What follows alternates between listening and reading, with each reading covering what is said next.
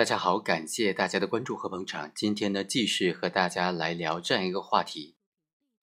行为人驾驶电动车在道路上行驶，最终呢发生的交通事故导致人死亡了。这种情况之下，是构成交通肇事还是过失致人死亡呢？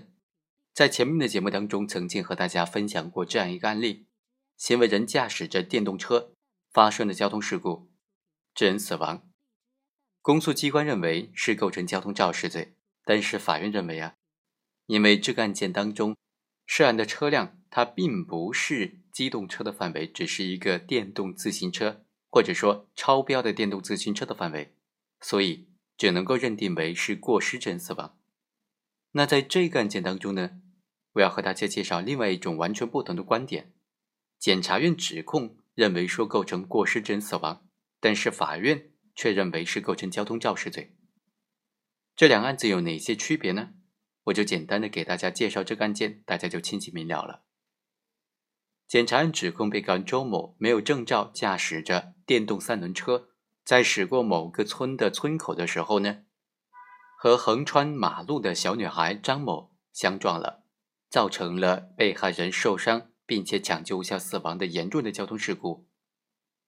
检察院就认为。像这种情况，因为他的涉案的这个电动三轮车啊，不属于或者说不能够严格的按照法律上的这种机动车来认定，所以只能够以过失致人死亡罪来定性。但是法院经过审理认为，周某他违反交通管理运输法规，没有证照却驾驶机动车，造成一人死亡的事故，负事故的主要责任，他的行为构成交通肇事罪。公诉机关指控说构成过失致人死亡罪，这个罪名定性是有误的，应当予以纠正。法院的理由主要在于说，经过鉴定呢，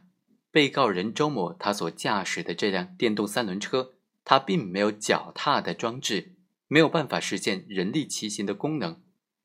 而是靠电动车装置驱动上道路进行行驶，它是一种轮式的车辆。车身的重量达到一百九十千克，实际的车速达到四十五千克每小时。电动机的额定连续输出功率为两千瓦，这个和二零一二年出台的国标机动车安全运行条件当中普通摩托车的界定呢是相符合的。经过这个司法鉴定中心的鉴定呢，就显示说这辆肇事车辆属于普通摩托车。在车辆类别上属于普通摩托车，所以属于机动车范畴。法院采信了这个鉴定意见，所以法院就判决说周某构成交通肇事罪，而并不是过失致人死亡罪。好，以上就是本期的全部内容，我们下期再会。